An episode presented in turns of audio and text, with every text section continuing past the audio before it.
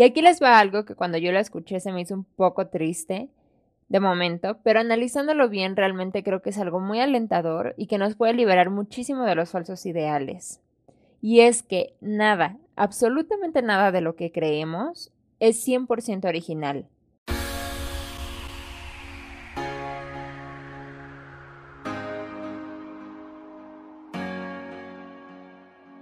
La musa o inspiración no nos llega por sí sola en diseñando, arte. Iremos a buscarla a través de nuestra historia, lluvias de ideas, tableros de inspiración, escritura, investigación y muchas otras herramientas. Soy Natalia González y te invito a que me acompañes en mi proceso de diseño para una obra de arte.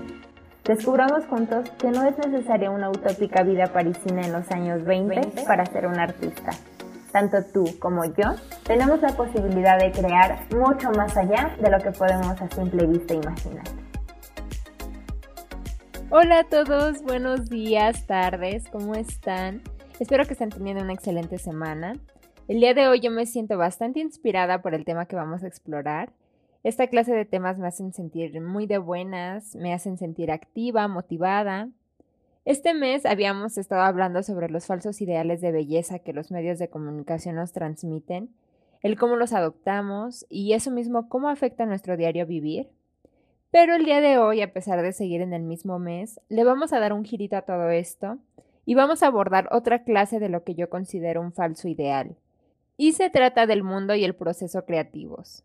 Como ya saben, diseñando arte nació con la finalidad de compartir el proceso de mis obras y no precisamente la parte técnica, sino todo lo que hay detrás, de dónde surgen las ideas, por qué elegí tal o cual tema, cuáles son mis referencias, qué quiero expresar, etc.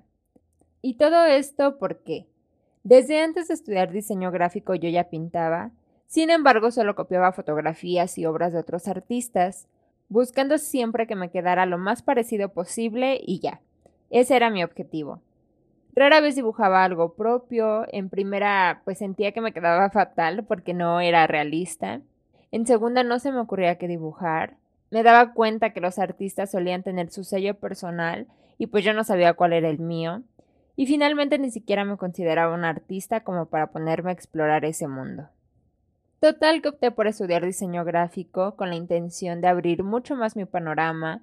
Las técnicas artísticas ya las había estado explorando desde que era pequeña y lo que buscaba era una carrera un poco más racional, por llamarlo de cierta manera, donde aprendiera a investigar, a fundamentar un proyecto, a tomar mis propias fotografías, y afortunadamente lo encontré.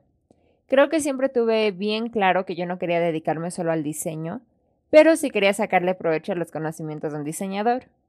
En muchas clases veíamos las diferencias entre arte y diseño, y pues básicamente es que el arte busca inspirar o cuestionar, mientras que el diseño da solución a un problema de comunicación. Pero resulta ser que yo quería hacer arte, pero no sabía cómo hacerlo. Quería empezar por cuestionarme yo primero y luego que la gente se cuestionara, pero no sabía cómo comunicar esas preguntas. Y pues poco a poco me fui dando cuenta que podía hacer diseño con ayuda de las herramientas artísticas y viceversa, podía hacer arte con ayuda de las herramientas de diseño. La musa, la inspiración, la creatividad e incluso el mismo arte se nos ha presentado como si fueran solo de y para unos cuantos, como si fuera algo súper complicado de conseguir, de hacer, que se crea gracias a un rayito de luz divino y con un chorro de talento, y la verdad es que no es así. Prácticamente todos podríamos crear arte de calidad con la ayuda de una serie de procesos más racionales que cualquier otra cosa. Y esto podemos aplicarlo todos, no importa que no vivas o trabajes de ello, tal vez es tu pasatiempo dibujar, tocar algún instrumento, bordar, hacer arreglos florales, tomar fotografías, e incluso podemos aplicarlo para otras áreas de nuestra vida diaria. La creatividad nos sirve hasta para resolver las problemáticas que se nos presentan en el trabajo, la escuela, con la familia.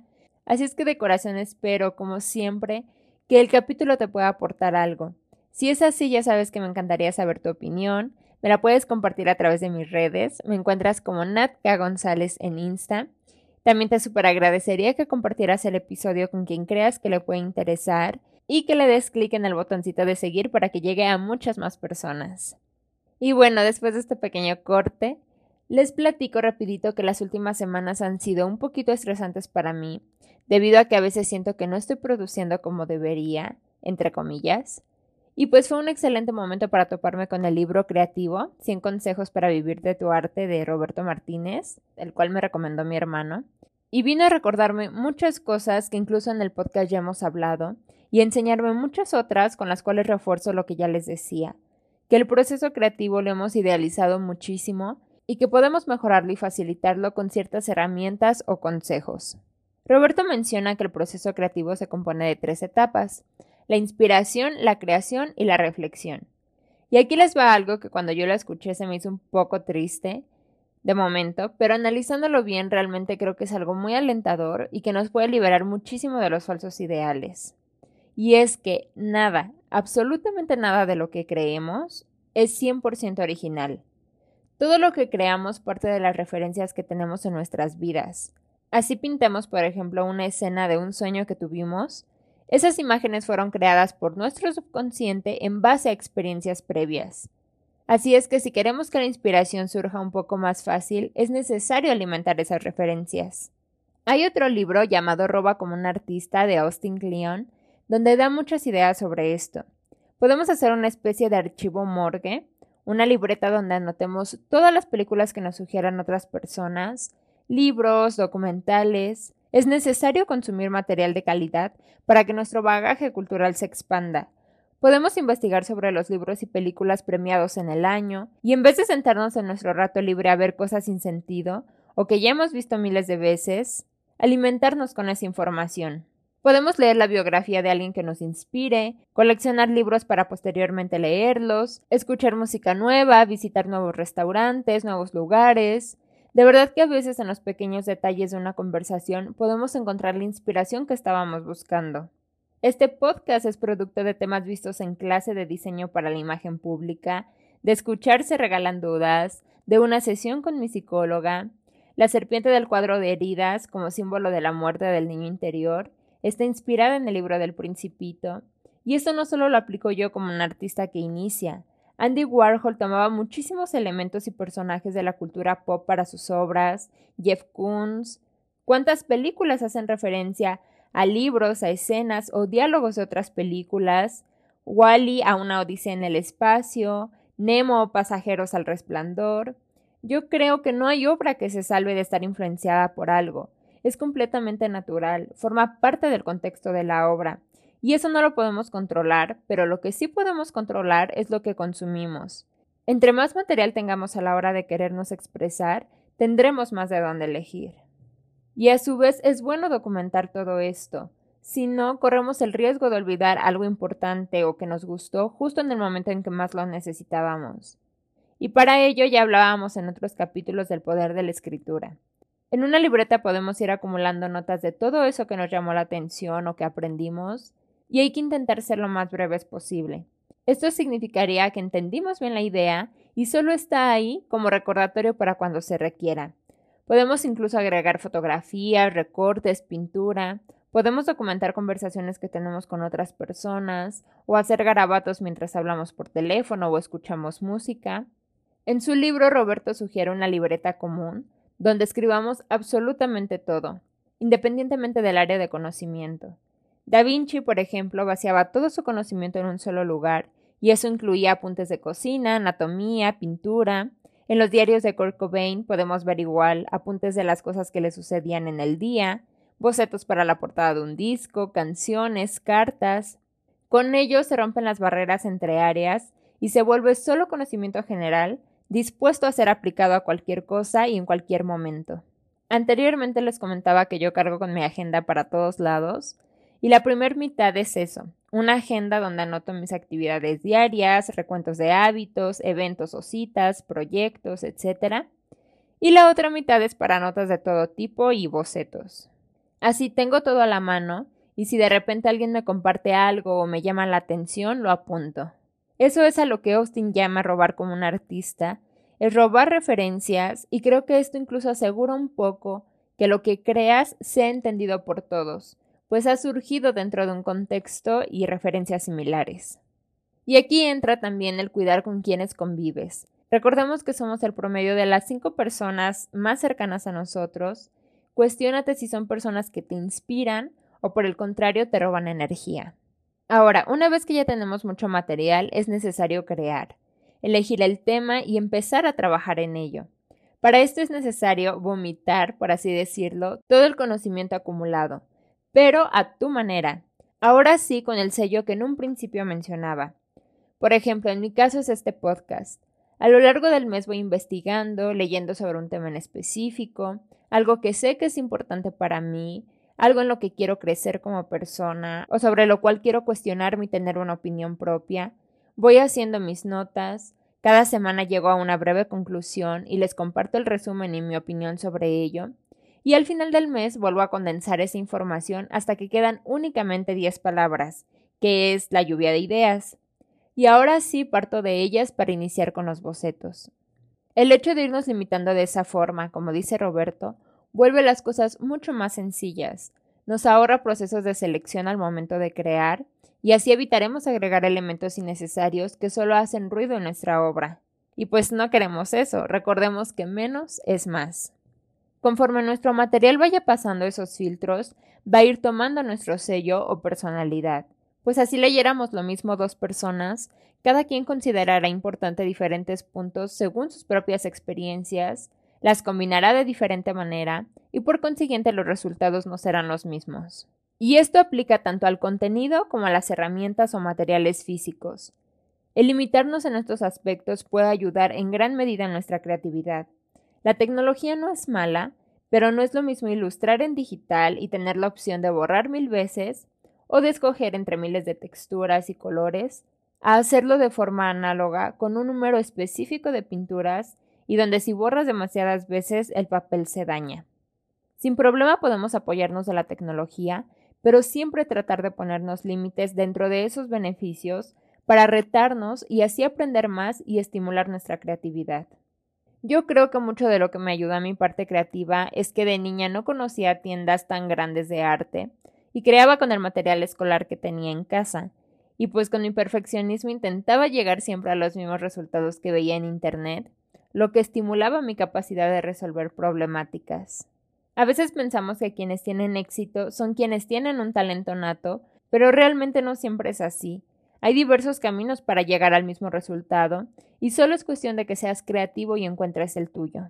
Yo siempre he dicho que soy pésima para dibujar desde la imaginación, pues no he estudiado demasiado sobre anatomía o algo así, pero sí puedo hacer montajes de diversas fotos de Internet, o ahora tomar mis propias fotos, puedo escanear, copiar, reducir o aumentar el tamaño, cambiarle el color, combinar técnicas análogas con digitales, y también para eso sirve conocer el proceso de otros creativos.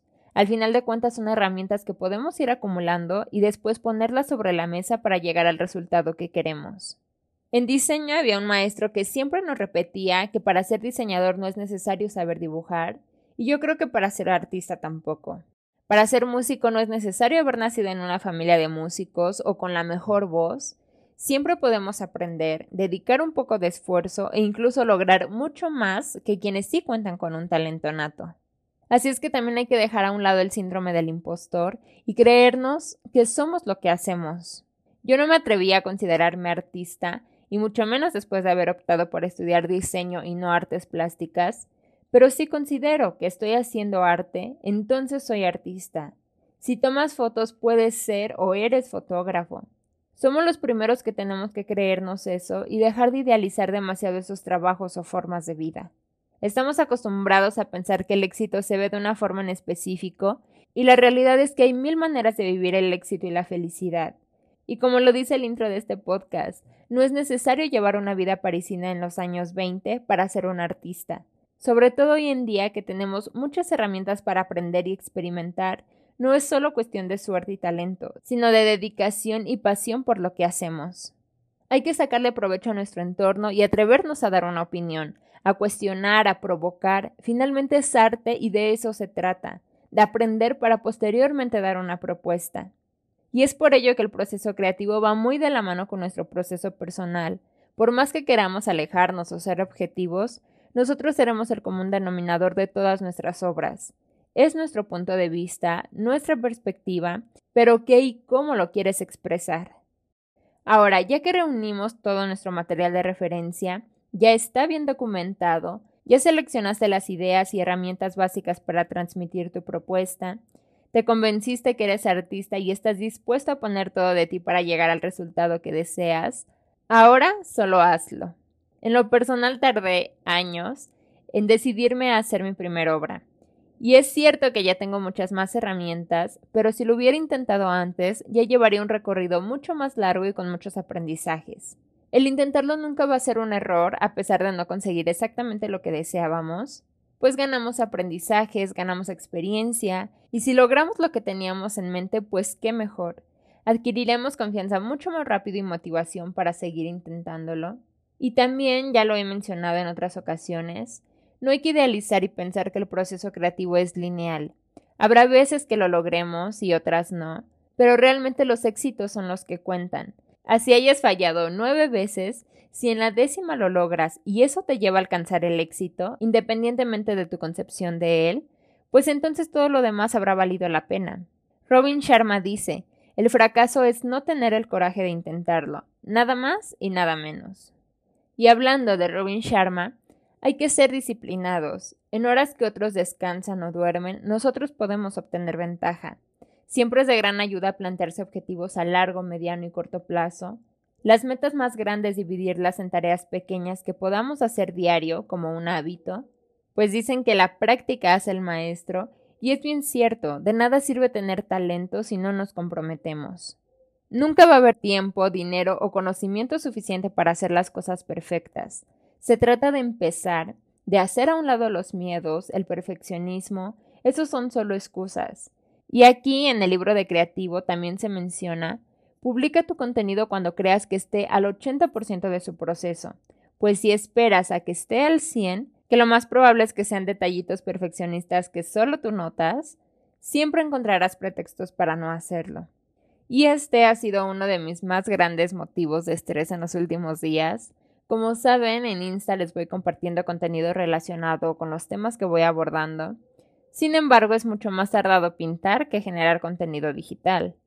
Y pues este último lo he detenido porque según yo quería que el contenido llevara cierto orden, y son detallitos que a lo mejor nadie nota, sin embargo no me están dejando avanzar.